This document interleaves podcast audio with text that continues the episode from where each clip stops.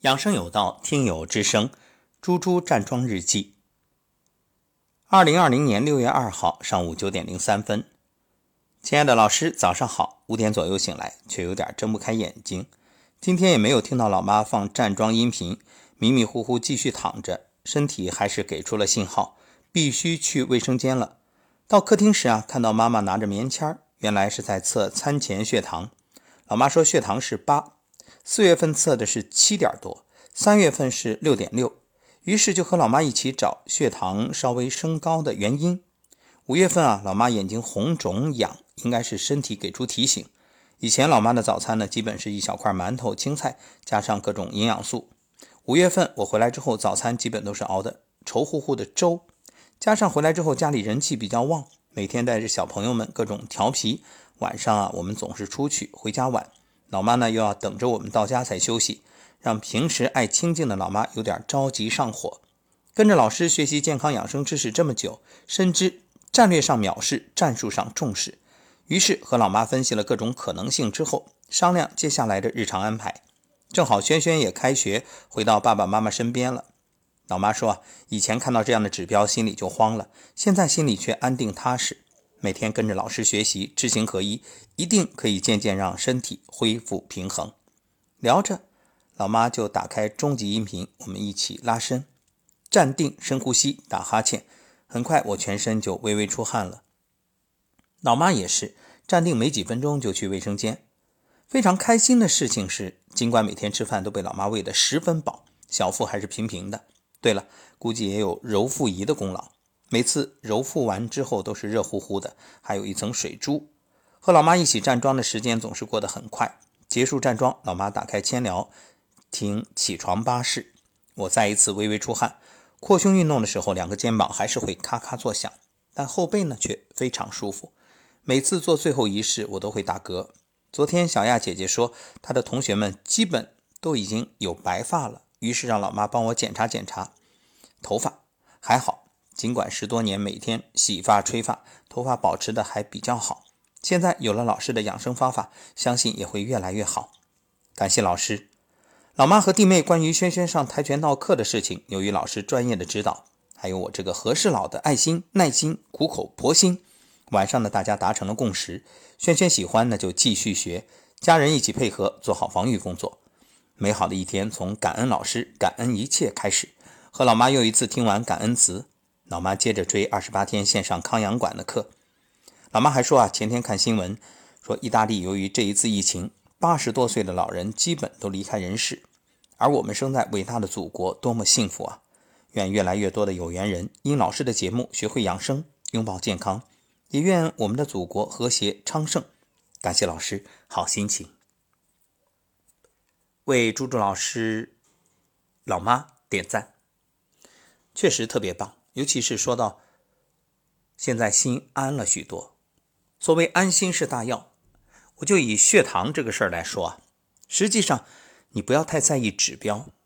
为什么不要太在意指标？因为指标它是一个动态的，人不是机器，不可能每天严格的，哎呀都是多少多少。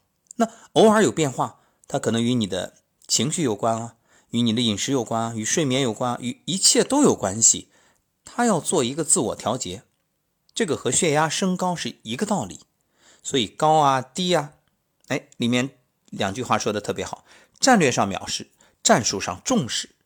但是要注意一点，战术上重视不是天天密切关注，除非身体是重病，那得每天关注。一般健康人，哎，开开心心的。你这会儿量是这样，那过一会儿再量又变了，它时刻都在变。你只要是。做好阴的控制，所谓种因得果。你看，我们常说啊，菩萨为因，众生为果。因上努力，果上随缘。说都知道，听很耳熟，但是你能不能做到啊？把这些变成生活中的一种必然，你会发现，养生养生就是快乐的、健康的生活，就是一种良好的生活方式。这个很重要。一早就看到一条新闻，红星新闻。说六月一号九点多，齐齐哈尔市第一医院消化病研究中心普外科八病区主治医师于铁夫突发呼吸心脏骤停，立即就近送往中医院抢救。抢救无效，十二时许去世，年仅四十二岁。看到这样的新闻，着实痛心。是啊，救死扶伤的人不幸离世，这肯定与平时工作压力大有关。确实，中年人上有老下有小，其实不论哪个职业，现在承受的压力都很大。昨天我还看到一条，说是某地开滴滴车的司机，一个月三十一天不休，一天干十四个小时啊，一个月流水能赚一万多，这只是流水啊，还不算你扣除的这些，实际上真的是很辛苦。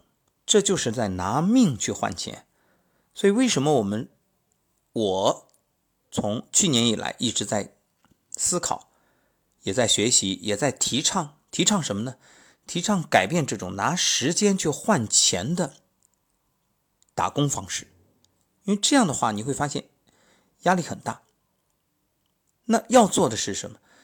想着怎么样能够让自己要么学一门技术手艺。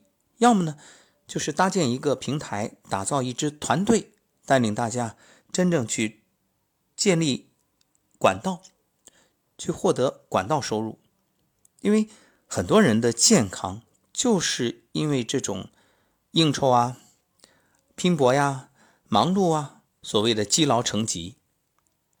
那你应该从源头上改变生活方式，也不要让自己那么疲惫、那么累。钱是赚不完的。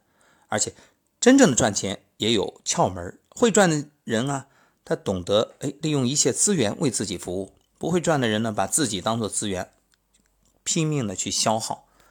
那后者事倍功半，前者才是事半功倍。我们每日宣讲养生理念，也正是为了避免刚才所说的那一种悲剧：四十二岁人就走了。所以，经常有人说，养生能治病，还要医院干嘛？那我们说，医院是治病与救命，养生则是避免生病，提升生命品质。医生的存在就好像战士，为了应对战争，养兵绝不是盼着打仗，而是努力去避免战争。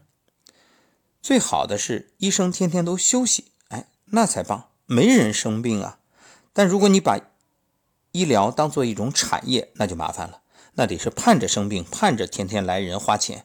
消费，那你说能好吗？所以，古代的这个药店会有这么一副对联：“但愿世间人无病，宁肯架上药生尘。”可现在呢，变成了买药还给你送赠品，甚至送什么鸡蛋啊，什么乱七八糟的啊，就是促使你去买药。但是我想提醒各位，健康掌握在你自己手里，不要寄托，不要依赖。不能因为有医生而肆无忌惮罔顾身体，真正的健康一定是掌握在自己手里，做自己的健康第一责任人。为了避免这一类悲剧发生，也为了自身的健康安全，希望大家善待身体，自我关爱。同时，也欢迎各位分享健康理念，注重身心平衡。所以特别感恩朱朱老师。去年呢，当时只是那么一说。我都没想到朱朱老师能坚持那么久，这个站桩日记分享到现在，已经不只是分享站桩了，也是作为健康理念传播的一种渠道载体。所以，我们这一档猪猪站桩日记也是广受欢迎。在这里，向朱朱老师致以崇高的敬意和深深的谢意，也感恩老妈生了那么优秀的一个女儿。好，我们一起加油！我觉着忽然感到。特别有意思啊，就像这个编辑部的故事一样，我们就这样一期一期、一期一期的做下去，说不定哪一天就改编成一个系列电视小品了呢，对不对？总之一句话，能够帮到人就是最快乐的事儿。也欢迎大家把节目分享给你身边有需要的人，如果他能够真正的重视起来，开始关注养生，那你功德无量。最后再补充一句，刚才有朋友发给我一个小视频，特别有意思啊。视频上呢，公园里一群人都是这个中风偏瘫后遗症，哎，一瘸一拐的在走着。旁边配的文字说：“这可都是当年叱咤风云、叱咤江湖的大佬，哪个都是一斤以上的酒量。”虽然我并不赞同这种方式，因为它有调侃戏谑的味道，而且啊，你也不能说所有的这个中风偏瘫都与喝酒有关。但是，我认为这个提醒还是很有必要。